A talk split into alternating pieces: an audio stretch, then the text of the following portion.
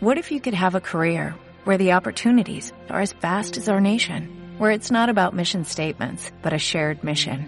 At U.S. Customs and Border Protection, we go beyond to protect more than borders, from ship to shore, air to ground, cities to local communities. CBP agents and officers are keeping people safe.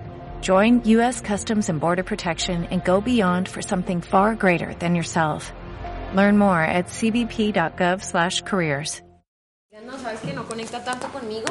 Esta información que vamos a ver le sirve para todas las cosas en su vida. ¿Listo? Bueno, como dijo mi mamá, mi nombre es Daniela Pinzón, tengo 27 años, soy músico de profesión, soy cantante de jazz. Y pues bueno, termino aquí en este teatro contándoles de relaciones poderosas que tiene mucho que ver con la música.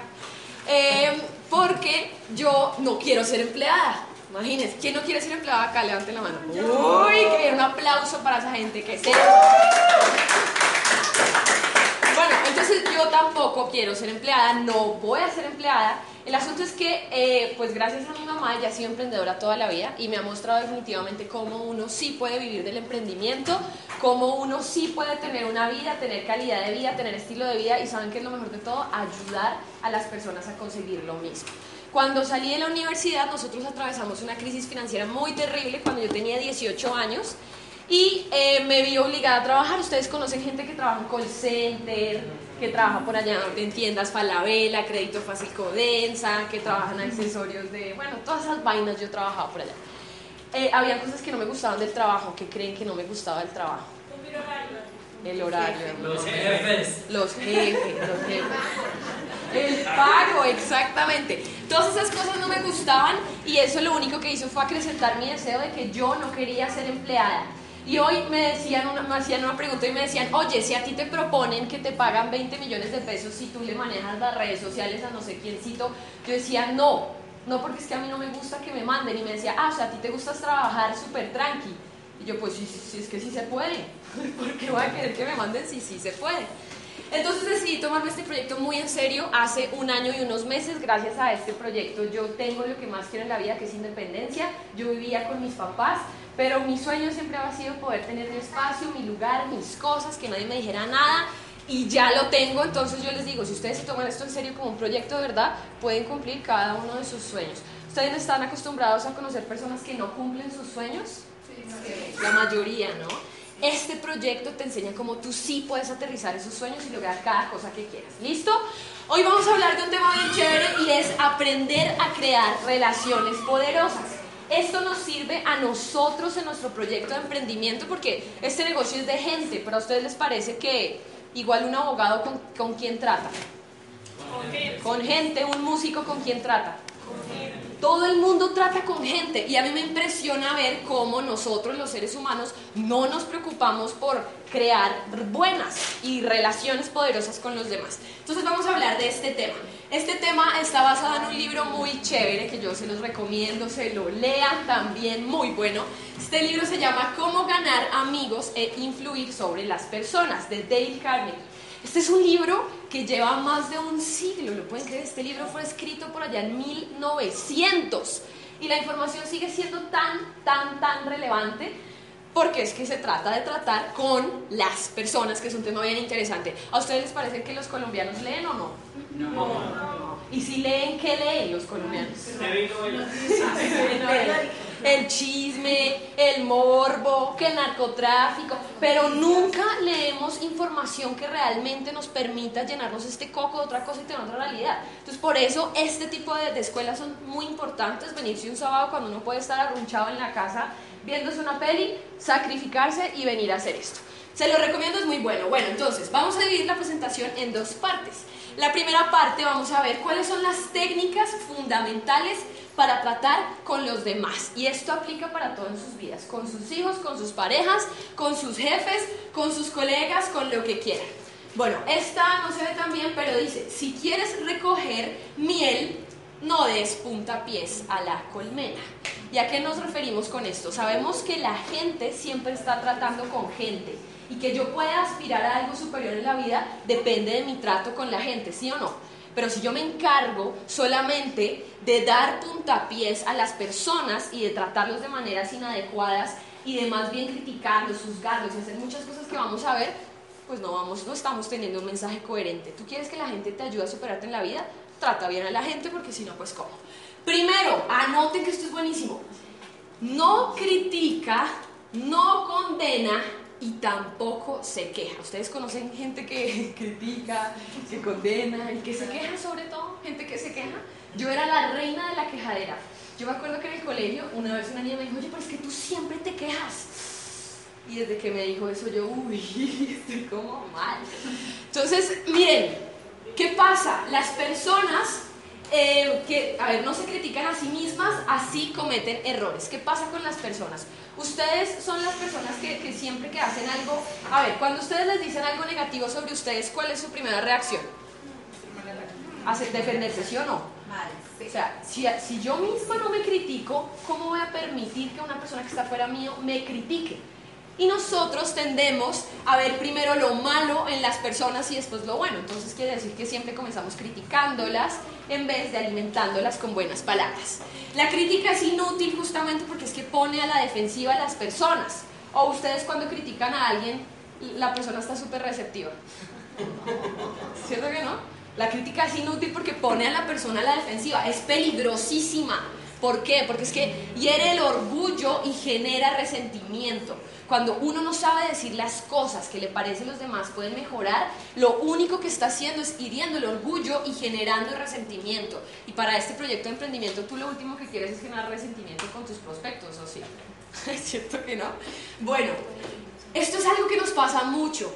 Culpa a todos menos a mí mismo. ¿Ustedes conocen personas que no aceptan nada de lo malo que hacen? Nada, absolutamente nada.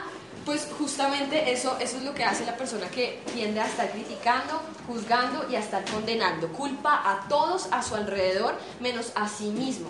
Así que de verdad, yo he tenido que trabajar mucho en esto porque yo soy ser humano, los seres humanos somos imperfectos y tendemos a, como a, valorar solamente lo nuestro. Entonces la próxima vez que tú estés culpando a alguien, pregúntate, oiga, yo soy de los que culpa a todos menos a mí mismo. Primero porque no me concentro en ver cuál es mi culpa y ahí sí puedo ver desde una perspectiva mucho más receptiva qué está pasando con el otro. Tengo la costumbre de encontrar defectos, de reprender. Hay personas que son así. Hay personas que son especialistas en decir lo que no les gusta, en encontrar los errores. No son buenas destacando las cosas buenas. Cuando ven algo bueno que hacen, se callan. Eso no hace el emprendedor. El emprendedor resalta lo bueno, el emprendedor entiende que no puede criticar, juzgar, entiende que tiene que pensar en los demás. En lugar de censurar, entendemos y tratemos de comprender.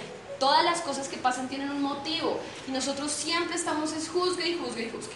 Segundo, demuestre aprecio honrado y sincero por los demás. Imagínense que dentro de las cosas que buscamos todos los seres humanos, para tener estilo y calidad de vida son estas que vemos acá. Salud, conservación de la vida, ¿sí o no? Ustedes buscan eso, ¿cierto? Ustedes buscan salud y conservar la vida. Ustedes buscan alimento y sueño todos los días. Buscamos dinero y las cosas que podemos comprar con él. Buscamos vida en el más allá. Todo el mundo cree en algo superior. Eh, buscamos satisfacción sexual, también lo hacemos. Bienestar familiar, pero hay algo que no, no, tú no, tú, tú no, Sebas. pero, pero hay algo, esto lo sabemos todos, pero hay algo que también el ser humano tiene como deseo inherente dentro de sí y nosotros no nos pillamos esto. ¿Saben qué es? Un sentido de propia importancia. Todos los seres humanos se quieren sentir importantes.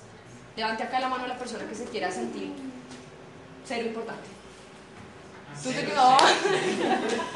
Todo el mundo se quiere sentir importante, ¿sí o no? Entonces, ¿cómo nosotros podemos ayudar a que las personas se sientan importantes pensando justamente en esto, demostrando aprecio sincero y honrado? Aquí voy a sacar una cita del libro que me pareció muy buena. Si nuestros antepasados no hubieran sentido este ardiente anhelo de ser importantes, la civilización habría sido imposible. Sin ese deseo de querer ser importantes y superiores, seríamos igual a los animales. Eso en realidad es lo que nos diferencia, que nosotros tenemos un sentido de superioridad y queremos sentirnos importantes. Así que si queremos buenas relaciones con los demás, pues entonces demostrémosles que son importantes. ¿Qué hace la gente común? Yo sé que aquí no está la gente común porque la gente común está allá afuera viendo qué dan ahorita. ¿Su red? La red, no sé qué joda tan verdad. ¿Saben qué hace la gente común? Si algo no le gusta, lo dice. Pero si le gusta, se calla. Qué triste. Estamos hablando justamente de que la gente se quiere sentir importante. Y lo único que muchas veces es opacarlos diciendo lo que no me gusta, lo que no estoy de acuerdo, lo que no me gusta de ti.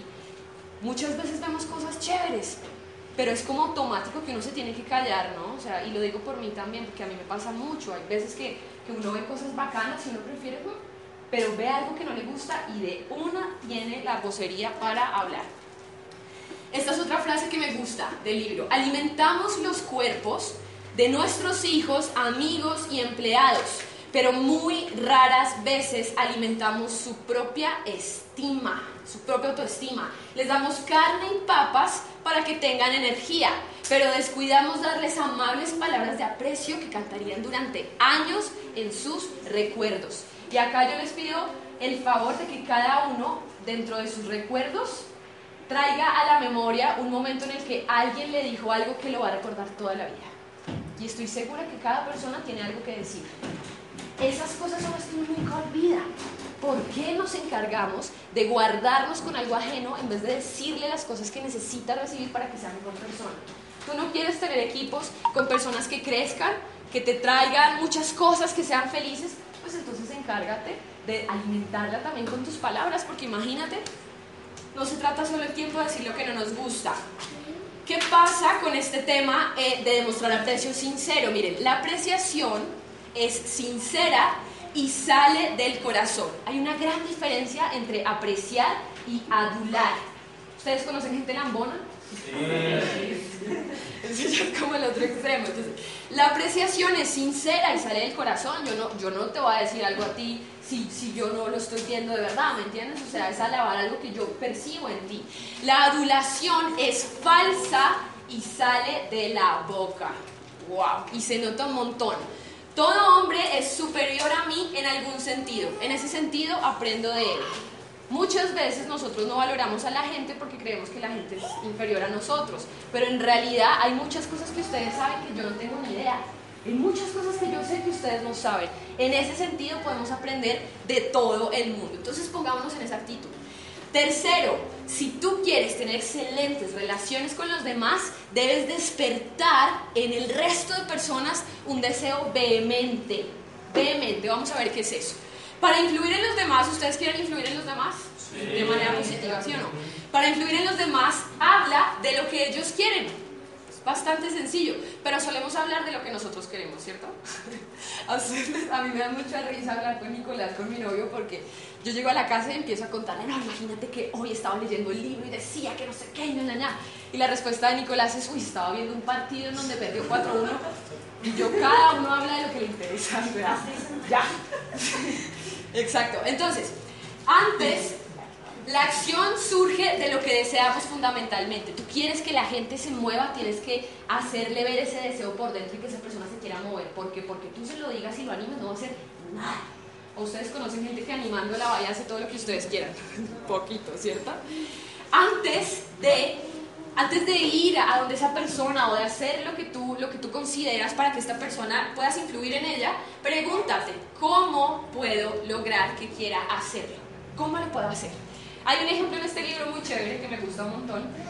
Y es de un papá que tenía una hija o un hijo como de tres añitos y entonces el niño ya tenía que ir al jardín.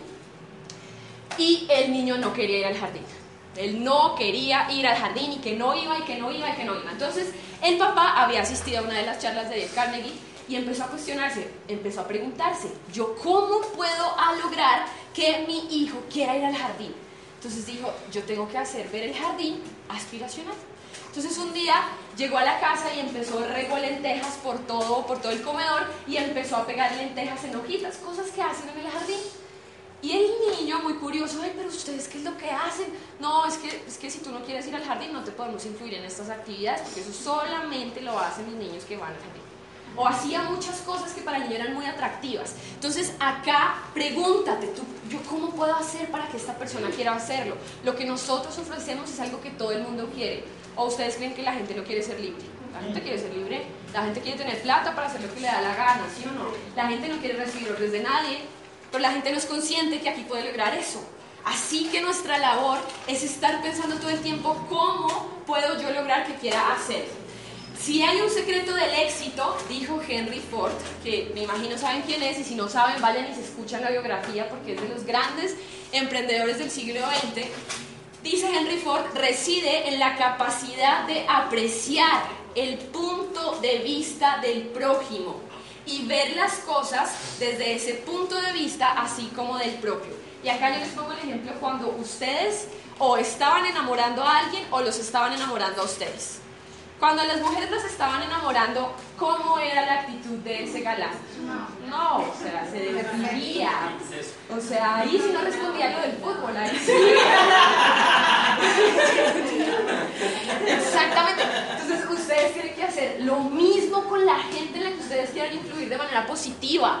Deben enfocarse en el punto de vista del otro y verlo desde ahí. Ustedes tienen que ponerse en esa posición de enamoramiento porque si no realmente nos toca muy duro. Bueno, listo. Muchos vendedores, miren lo que pasa acá. Muchos vendedores se frustran porque solo piensan en lo que ellos quieren. Yo solo quiero resultados, yo me quiero ganar el viaje a San Andrés, yo me quiero ganar el cheque, yo me quiero, yo me quiero y parezco una ametralladora de todas las cosas que yo quiero. Mientras que el cliente lo único que quiere es que le resuelvan sus problemas. Hay una gran diferencia entre resolver un problema y vender soluciones. Eso es lo que hace siempre el vendedor. El vendedor no escucha y él solo jura saber lo que necesita todo el mundo. Así que yo vendo soluciones para todos, pero yo no sé cuál es el problema puntual de José. ¿Cómo le va a vender una, vender una necesidad, una solución a José si no conozco su problema? Yo necesito primero saber cuál es tu necesidad. Y para saber cuál es tu necesidad, necesito enfocarme en ti. ¿Cómo nosotros podemos empezar a quitar ese lenguaje de vendedor de quiero que me compre, quiero que no sé qué, quiero que... Ustedes conocen gente que tiene la imagen del vendedor como que es un acaparador, que eso donde llega, eso acaba con todo, eso le vende a todo el mundo. A mí eso no me parece una manera tan bacana de definir a un buen vendedor. No, porque un buen vendedor sirve, da servicio al cliente, no está pensando únicamente en yo aquí le saco plata a todo el mundo. No me parece. ¿Cómo podemos eliminar eso? Deja de decir en tu discurso, no, es que a mí me gustaría que tú entres a Oriflame no, es que a mí me encantaría que tú entres al proyecto de emprendimiento. No, lo que pasa es que yo deseo que tú empieces a entrar en esto. No. Para la otra persona ese lenguaje de una esta señora quiere hacer, quiere que yo haga algo para ella. Primero, despertar en la otra persona un franco deseo. Quien puede hacerlo tiene al mundo entero consigo.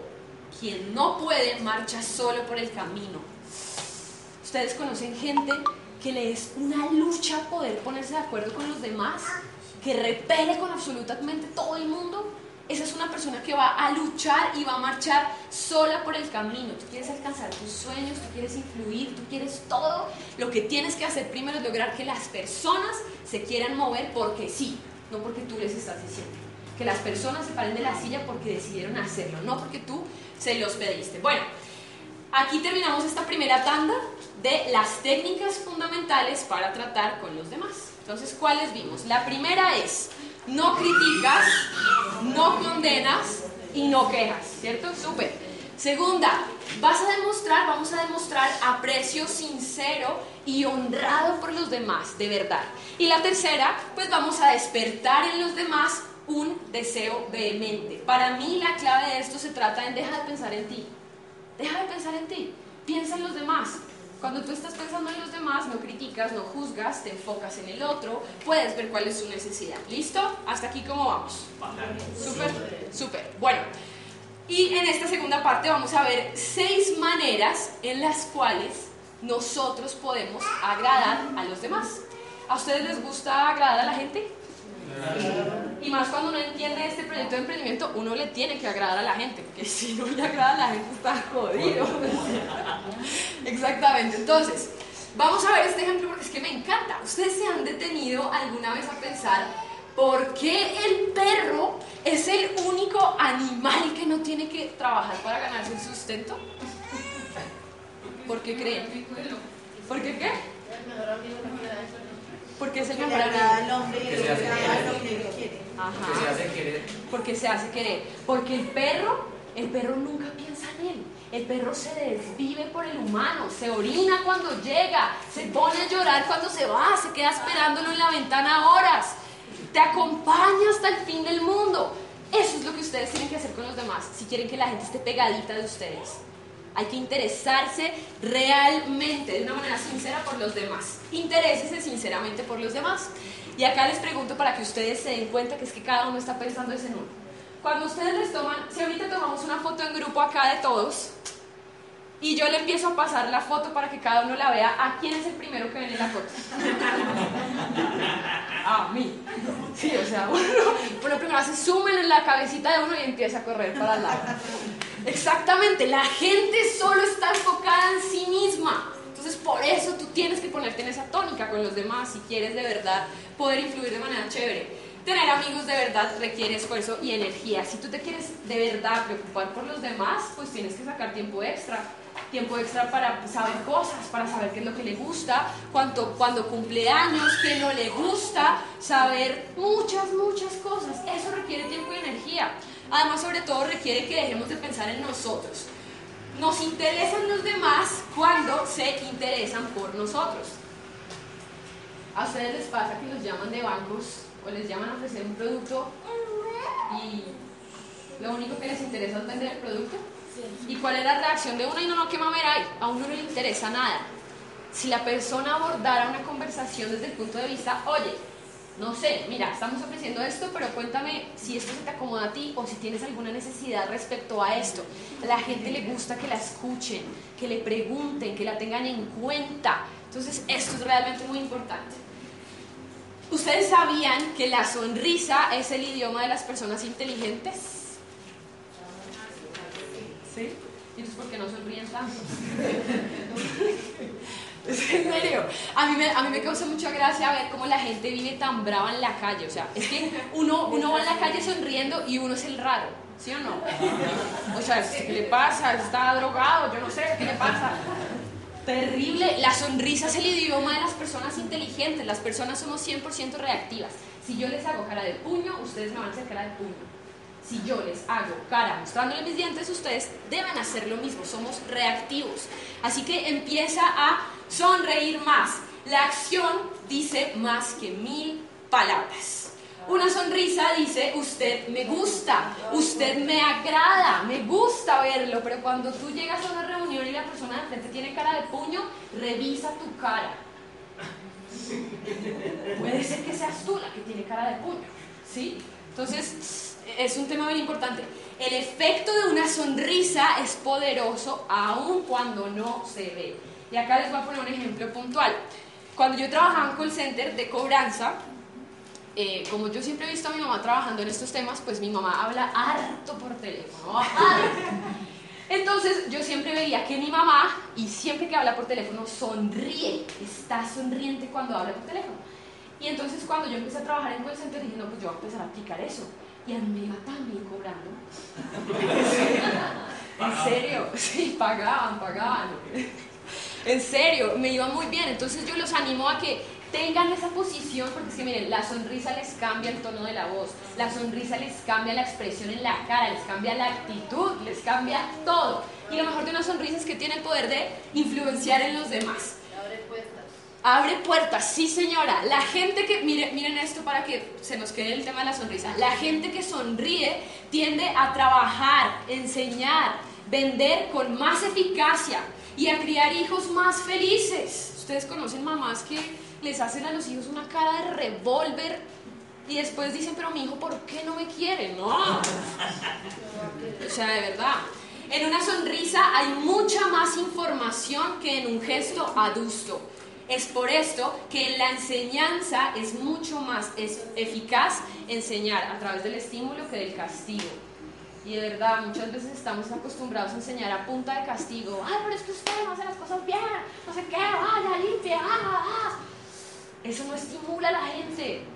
En este libro, yo solamente estoy hablando de la primera parte de este libro, léanselo. En la segunda parte de este libro habla de cómo uno puede hacer que la gente haga lo que no quiere.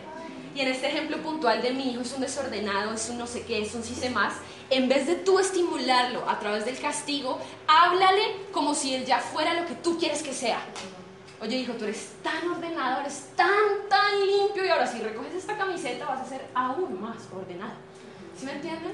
¿Qué diferencia tan grande? Abordar desde lo negativo o abordar desde lo positivo. Este proyecto de emprendimiento es para abordar siempre, siempre desde lo positivo. Bueno, tienes que disfrutar estando con los demás si quieres que los demás disfruten contigo. Muchas veces, uy, qué mamera, otra vez me toca ir allá el sábado. y uno espera llegar acá y que la gente está, ¡ay, felicidad! Pues no, o sea, si tú quieres que la gente disfrute contigo, tú tienes que disfrutar con la gente, o sea, somos energía, la gente no te ve, la gente te siente. La gente te siente si estás aburrida, si estás amargada, si tienes miedo susto, lo que sea.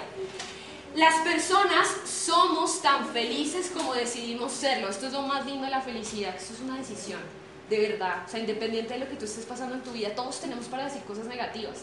Todos tenemos cosas que no nos gustan, así es la vida, la tierra es imperfecta, todo lo que está en la tierra es imperfecto. Pero tú eres tan feliz como decides serlo. Consiste en controlar nuestros pensamientos eh, porque son condiciones externas y no internas. De verdad, la felicidad está por dentro, la felicidad Miren, hay personas que dicen, no, el día que yo tenga un carro, yo voy a ser tan feliz. Y eso no va a pasar. Eso no va a pasar. Si tú no eres feliz desde, desde antes de tener las cosas y las anhelas con felicidad, no esperes que las cosas materiales te den felicidad, porque vas a estar peor de aburrido cuando tengas el carro. En serio.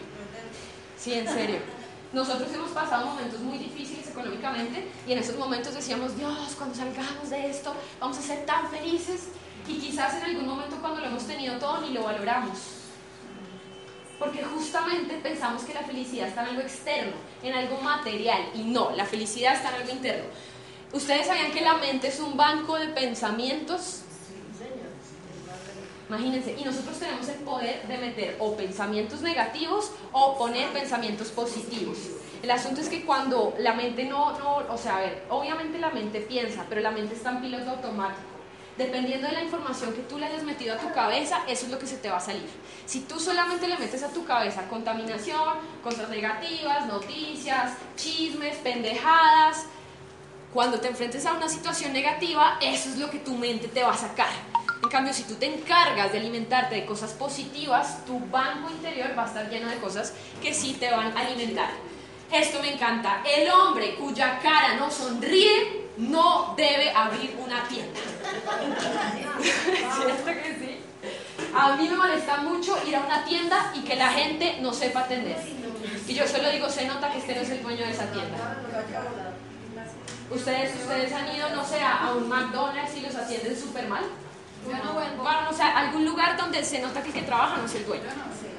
El dueño, el dueño tiene la mejor actitud de la vida, porque es su negocio entonces, tómense este proyecto de emprendimiento como sus negocios, sus vidas. Una persona empresaria tiene una excelente actitud y siempre la vas a encontrar con una sonrisa. Porque si no, pues no es una persona que tú digas, quiero estar con esa persona. Tercero, la palabra más importante de cada persona es su nombre. Su nombre. Y aquí a, mí me impresiona que hay mucha gente que no sabe recordar los nombres y de verdad no saben lo grave que es eso. A la gente le encanta que recuerden su nombre. Desarrolla una memoria para recordar nombres. Miren, si se recuerda ese nombre y se le pronuncia con frecuencia, se ha rendido a su dueño un halago sutil y muy efectivo. Pero si se le olvida o se escribe mal, ese nombre queda en una gran desventaja. Por ejemplo, cuando a mí me dicen Diana, desconecto completamente. Yo me llamo Daniela, ¿sí? Entonces, hay muchas personas que esto les cuesta. Tip para que se puedan aprender nombres. Cuando les presenten a alguien y les den de su nombre, dele la mano y mírelo a los ojos.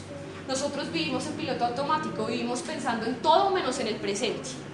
Entonces uno está conociendo gente y está pensando que se le quemó el arroz y no está pensando en la señora y el nombre. Entonces, cuando se presente con alguien, dele la mano, mírelo y recuerde el nombre. Hágase una imagen en su cabeza. El cerebro no recuerda palabras, recuerda imágenes, cuadros, cuadros. Así que véalo, porque es supremamente importante esto. Los buenos modales se hacen con pequeños sacrificios. Y de tal modo le hice pensar que yo era un buen conversador en realidad, cuando en realidad no había sido más que un buen oyente y lo había alentado a hablar. Ustedes conocen gente que les dice, tú hablas tan lindo, hablar contigo es genial, ¿cierto? Y eso pasa porque uno está enfocado en que el otro hable y hable y hable y hable. Cuarto, sea un buen oyente, anime a los demás a que hablen de sí mismos. Nosotros queremos estar hablando de lo nuestro todo el tiempo. Animemos a los demás hablar de lo de ellos. No sea usted de los vendedores que interrumpe a los clientes. Uy, miren, eso es lo peor. Hay un libro muy bueno que se llama Vender a la mente y no a la gente. Y ahí hay una cosa que me llamó mucho la atención es que uno no puede hacer sentir al cliente bruto. ¿Saben uno cómo hace sentir al cliente bruto? Cuando, por ejemplo, cuando por ejemplo a una señora, por ejemplo a mi mamá que no sabe mucho de computadores, ella quiere un computador que, que, le sea rápido, que no se le meta virus, que pueda guardar sus canciones, sus temas, sus vallas. Y cuando mi mamá va a comprar un computador y el vendedor se pone en la tónica de, bueno, este tiene un procesador Intel no sé qué, 4 si se más, la memoria es ultra expandible con 4 gigas 20. Mi mamá queda como, entiendo Sí, o sea, soy bruta, soy bruta. ¿Sí me entienden? Entonces muchas veces el vendedor por desplayarse, tengo toda la información, lo único que hace es hacer que el cliente se sienta bruto. Y eso no se trata. Se tiene que hacer sentir al cliente inteligente. Por eso hay que preguntarle. Será muy diferente si el vendedor le dice, bueno, ¿usted qué está buscando en un computador? No, pues yo estoy buscando que me dé capacidad, que pueda ver a mis hijos, que pueda ver a mi perro. Enfoca tu discurso por ese lado. Con este computador, la resolución de la cámara es espectacular, tú vas a poder ver a tu hijo ¿Sí me la diferencia tan grande que hay? Muchas personas no logran causar una impresión favorable porque no escuchan con atención. Y por no escuchar con atención es que perdemos los nombres y muchas otras cosas. Miren esto, las personas prefieren buenos oyentes a buenos conversadores, pero que la habilidad para escuchar parece más rara que cualquier cualidad humana. Oigan, de verdad, a nosotros nos cuesta escuchar demasiado. Y nos cuesta escuchar mucho porque, porque justamente todo el mundo quiere estar hablando, ¿sí me entienden? En una fiesta, cuando, cuando la gente empieza a pelear, ¿qué pasa? El tono de la voz de la gente que empieza a ocurrir con el tono de la voz sube, sube ¿cierto? Uno, uno quiere que lo escuchen, que lo escuchen, que lo escuchen, que lo escuchen. Pero uno nunca se calla a escuchar al otro. Eso es como el transmilenio.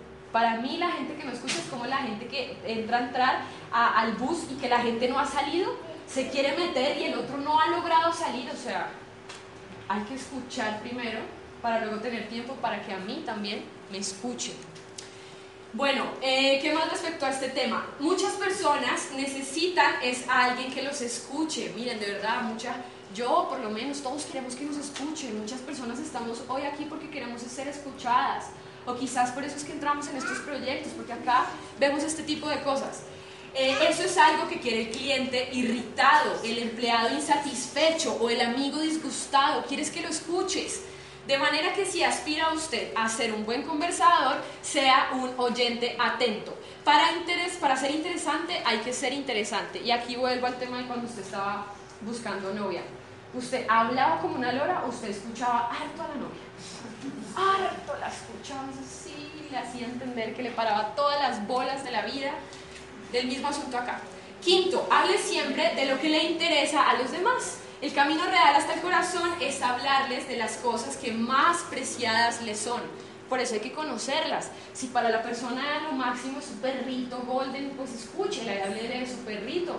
No le hable del bono que usted se quiere ganar acá. ¿Sí me entienden? Y último, haga que la otra persona se sienta importante, hágalo sinceramente. Miren, la ley de la conducta humana, y esto lo sabemos, trate siempre de que la otra persona se sienta importante. Trata al prójimo como a ti mismo. ¿Tú quieres que te escuchen? Haz lo mismo con el otro. Escúchalo. ¿Tú quieres que te den amor? Pues debes dar amor, ¿cierto? O sea, son temas bastante obvios, pero los pasamos muy por alto. Eh, ¿Cómo tratamos bien al prójimo? Trátelo con dulzura. Muchas veces somos muy interesados y solamente porque queremos algún beneficio, ahí sí tratamos bien. ¿cierto? Entonces yo trato muy bien a, a mis, a mis invitados, pero al celador le hablo horrible. O no, yo, eh, yo hablo- le hablo súper bien al empresario con el que estoy, pero a la señora del servicio ni la miro. No te va a funcionar, no te va a funcionar. Primero está el uno que el dos. Lamento molestarlo, tendría la gentileza de gracias, disculpe, buenos días, buenas noches. O sea, no es tan complicado y muchas veces lo dejamos de hacer porque estamos llenos de miedos y porque nos, acostumbrados, nos acostumbramos a que como nadie saluda, pues yo tampoco. Verdad, empecemos a hacer los cambios nosotros y verán en serio cómo nos empieza a cambiar la vida. Háblenles a las personas de ellas mismas y lo escucharán por horas. Ustedes me empiezan a preguntar a mí de música y yo me quedo ahí, o me empiezan a hablar de emprendimiento y yo me quedo ahí, ustedes le empiezan a hablar a Dios de mi mamá y ella queda ahí, le empiezan a hablar de teatro a José y él queda ahí. ¿Sí me entienden? El tema es conócelas, conoce a las personas. Listo, y ya con esto cerramos esta segunda parte, seis maneras para agradar a los demás. Entonces vimos, primero, interésate sinceramente por los demás, como los perritos. No pienses en ti, piensa en los demás. Segundo, sonríe. A la gente le encanta la gente que sonríe. Tercero, diles su nombre. A la gente le encanta escuchar su nombre. Yo siempre que hablo con una persona, en un lapso de cinco minutos le he dicho cuatro veces el nombre. Cuatro veces el nombre, porque es que eso es lo que llama la atención. ¿Sí o no? Ustedes llaman a un niño Felipe, el niño voltea. Ustedes no le dicen, oiga, no voltea. El nombre es fundamental. Tercero, sea un buen oyente. Para eso tenemos dos orejas y una boca. Cinco, hable de lo que le interesa a los demás y haga que la otra persona siempre, siempre, pero siempre se sienta muy, muy, muy importante. Esta es la primera parte de este libro, solamente la mitad. la siguiente mitad es cómo hacer que las personas hagan lo que usted quiere de una manera agradable, sincera y sin ningún tipo de problema. Los animo a que se terminen de leer este libro. Como les digo, el libro se llama eh, Cómo ganar amigos e influir sobre ah, cómo ganar amigos e influir sobre las personas de Dave Carnegie. Entonces, bueno, terminamos esta primera franja. Quiero saber qué personas están invitadas esta tarde acompañándonos. Súper, bienvenidísimos. Genial. Esta primera tanda era para las personas que ya estamos con toda educándonos en emprendimiento, pero como ustedes se dan cuenta, eh, pues esto les sirve a todo el mundo, ¿listo? Entonces, ¿qué? Ah, que vayan al baño, vayan, se refrescan y en cinco minutos volvemos.